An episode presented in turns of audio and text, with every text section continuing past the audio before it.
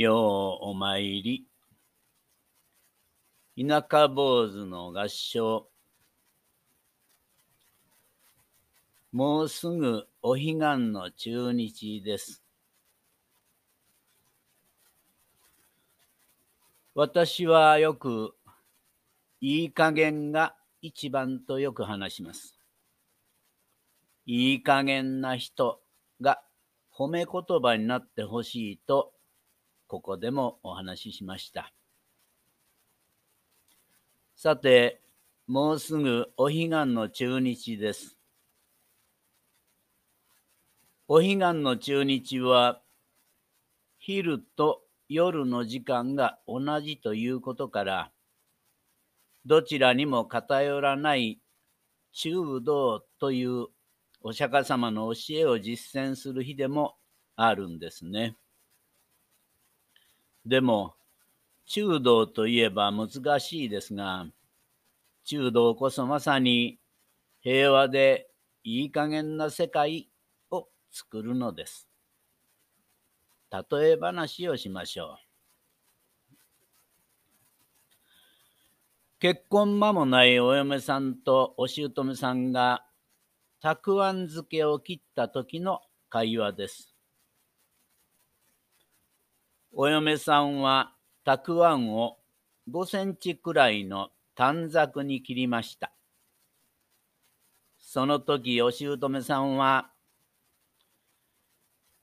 今の若い人はたくあんの切り方も知らないのね。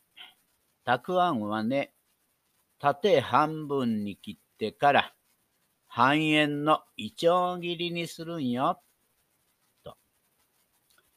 ここの姑さんはイチョウ切りにしかしないのです。そこでお嫁さんは、たくあんなんてどんな切り方でもいいのにって言いたかったんですが、一息飲んで、はい、わかりました。半円に切ればいいんですね。と、少しつっけんどんに言っ、二人は険悪なムードになりました。ここでは、お嫁さんとお姑さんのお互いの違った道が並行して進んでいます。これを中道の考え方で言い方を変えると次のようになります。お嫁さんがああ、お母さんのようにイチョウ型に切れば、きれいだし、美味しそうに見えるのね。と。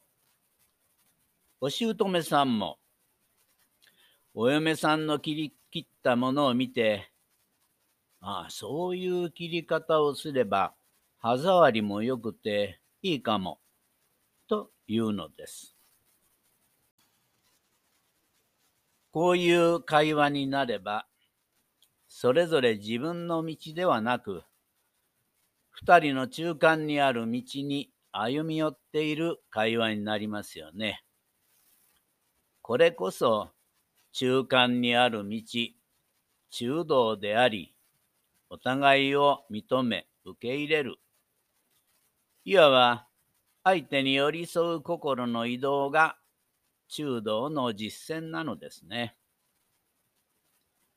こうすれば二人とも苦ではなく楽が得られ、この会話で二人の関係はとってもいい加減になれるんです。